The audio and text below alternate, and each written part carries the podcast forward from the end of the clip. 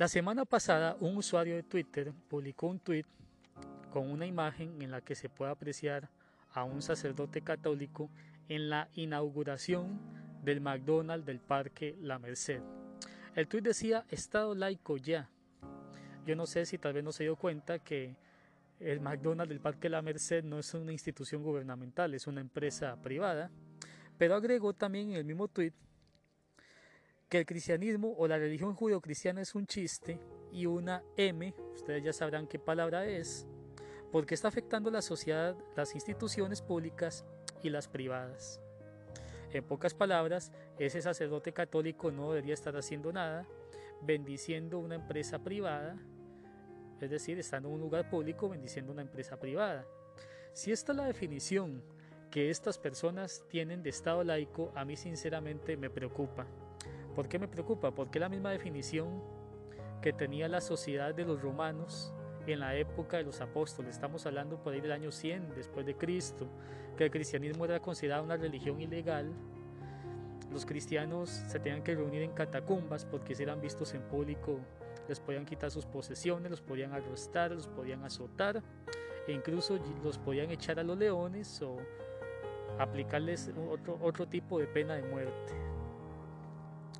El Estado laico, por ejemplo, Estados Unidos es un país desde que se fundó, se fundó como un Estado laico para garantizar la libertad y la tolerancia religiosa, proteger los derechos de las personas religiosas, proteger los derechos de esas personas a practicar su religión sin interferencia ni prejuicios de parte del magistrado civil. La idea era proteger a la iglesia, proteger a la religión, proteger a las personas religiosas de la intervención del Estado.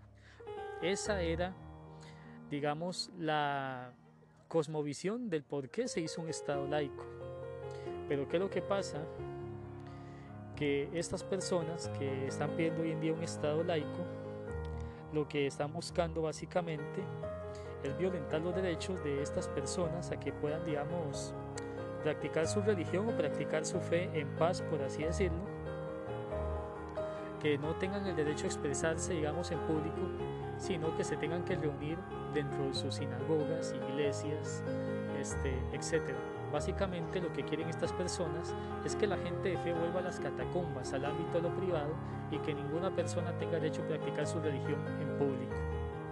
Como dijo hace poco un congresista norteamericano, el famoso Beto O'Rourke, dijo que cualquier universidad, iglesia o institución de caridad que se opusiera al matrimonio homosexual debería perder sus exenciones fiscales, premios o privilegios. Cualquier institución que según él niegue derechos humanos y civiles de cada persona. Y fue más allá incluso diciendo que hay que detener a aquellos que infrinjan los derechos humanos. En, las, en, el, en Colorado, en el estado de Colorado, un pastelero fue llevado a la justicia por negarse a preparar un pastel para una boda gay, alegando que eso violaba sus convicciones más íntimas, haciendo alusión a la objeción de conciencia y a su libertad religiosa.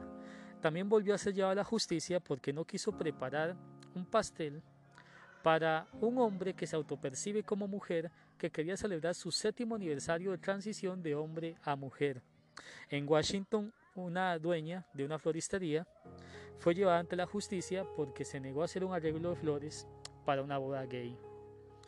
Entonces yo lo que veo me preocupa, porque ya esto no sería, digamos, un Estado laico, como se entiende que era para proteger a las personas religiosas y sus derechos, sino una teocracia, una progrecracia, que lo que busca es que hacer que las personas de fe vuelvan a las catacumbas.